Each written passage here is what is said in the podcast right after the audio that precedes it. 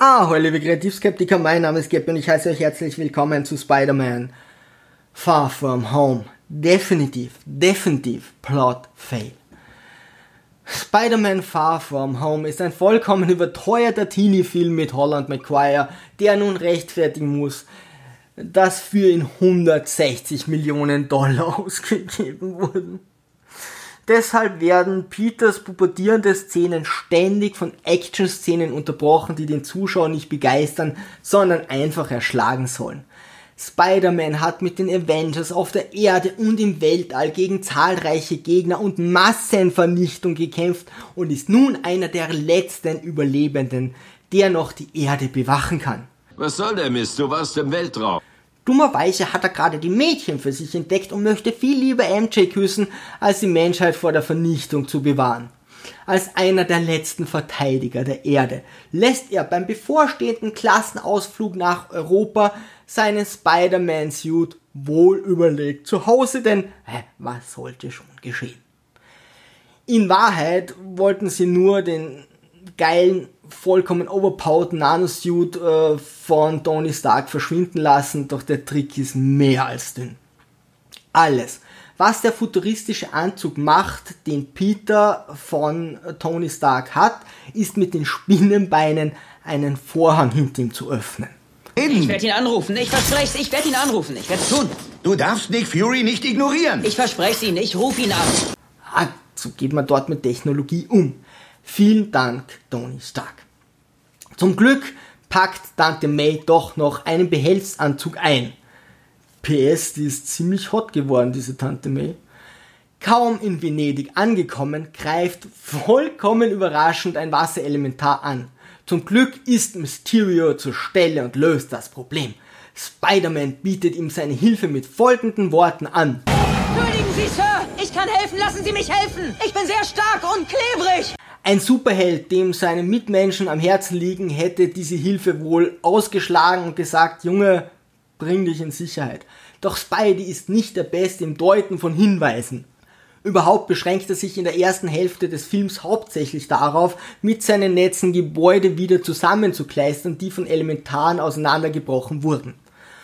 Um Peter endlich zum Helfen zu motivieren, bringt Fury gleich seine gesamte Klasse mit MJ zum nächsten Anschlag nach Prag. Ganz viele Herzchen dafür. Komm zurück und helft uns!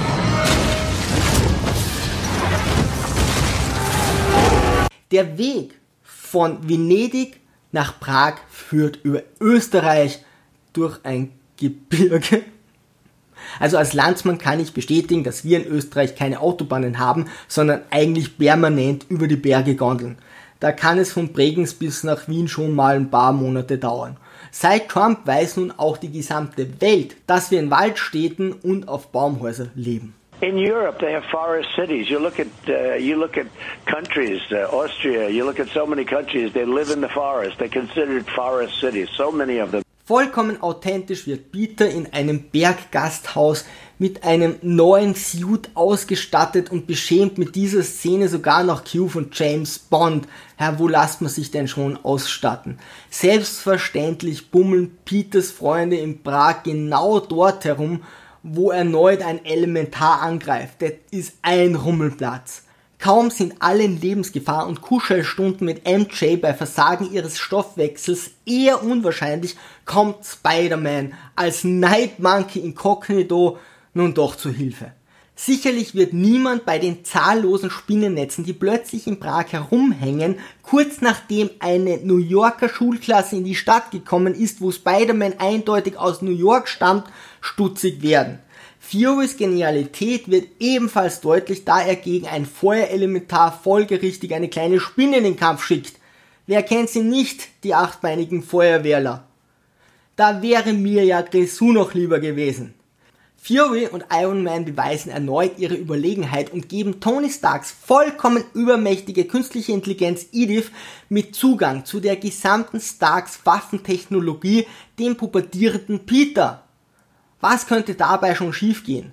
Kaum haben Mysterio und Spider-Man den Kampf gegen das Elementar gewonnen, setzen sich beide mit Suit, jedoch ohne Maske, in eine öffentliche Bar. WTF. Wirklich? Ja, Ich meine. Mr. Stark.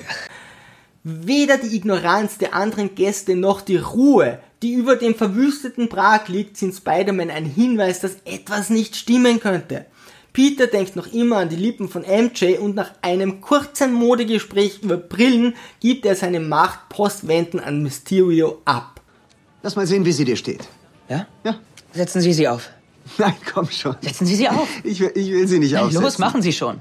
Als Kenner der Comics könnte man den Verdacht hegen, dass die Machtübertragung an den allerseits bekannten Schurk Mysterio keine Nobelpreiswürdige Idee ist, doch auch für jemanden, der das erste Mal einen Superheldenfilm sieht und Orakel für Humbug hält, ist der Plot-Twist absolut vorhersehbar.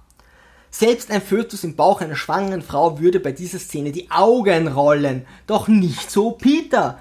Der konzentriert sich jetzt wieder auf MJ, die bei den ganzen Netzen jedoch schon selbst herausgefunden hat, wer er ist. Ke Surprise.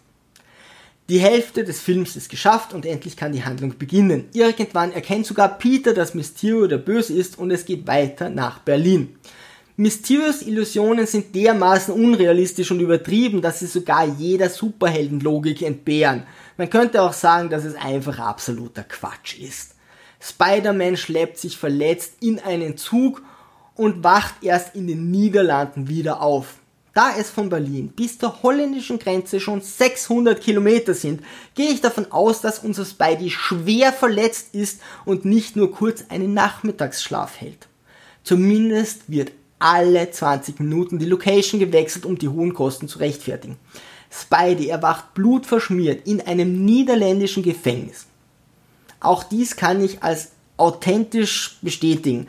Das Land mit einem der besten Gesundheitssysteme der Welt bringt Schwerverletzte sicherlich nicht in ein Krankenhaus, sondern vorerst mal in eine Gefängniszelle, wo man dann in Ruhe weitersehen kann. Es ist immer wieder erfrischend, wie sich die Amis Europa vorstellen. Mysterio greift nun mit seinen illusionserzeugenden Drohnen an, doch auch nachdem Spider-Man tausende von ihnen zerstört hat, tut das der Illusion keinen Abbruch, kann sofort wiederhergestellt werden. Endlich bricht der Film ab und die Endcredits erlösen den Zuseher, der sicherlich mehrere IQ-Punkte einbüßen musste. Wir alle müssen Opfer bringen. Und warum bringe ich zwischen den Endcredits und am Ende immer noch eine Szene? Ist es so geil, sich die Endcredits anzusehen. Wer steht auf diesen Mist? Okay, okay, okay. Jetzt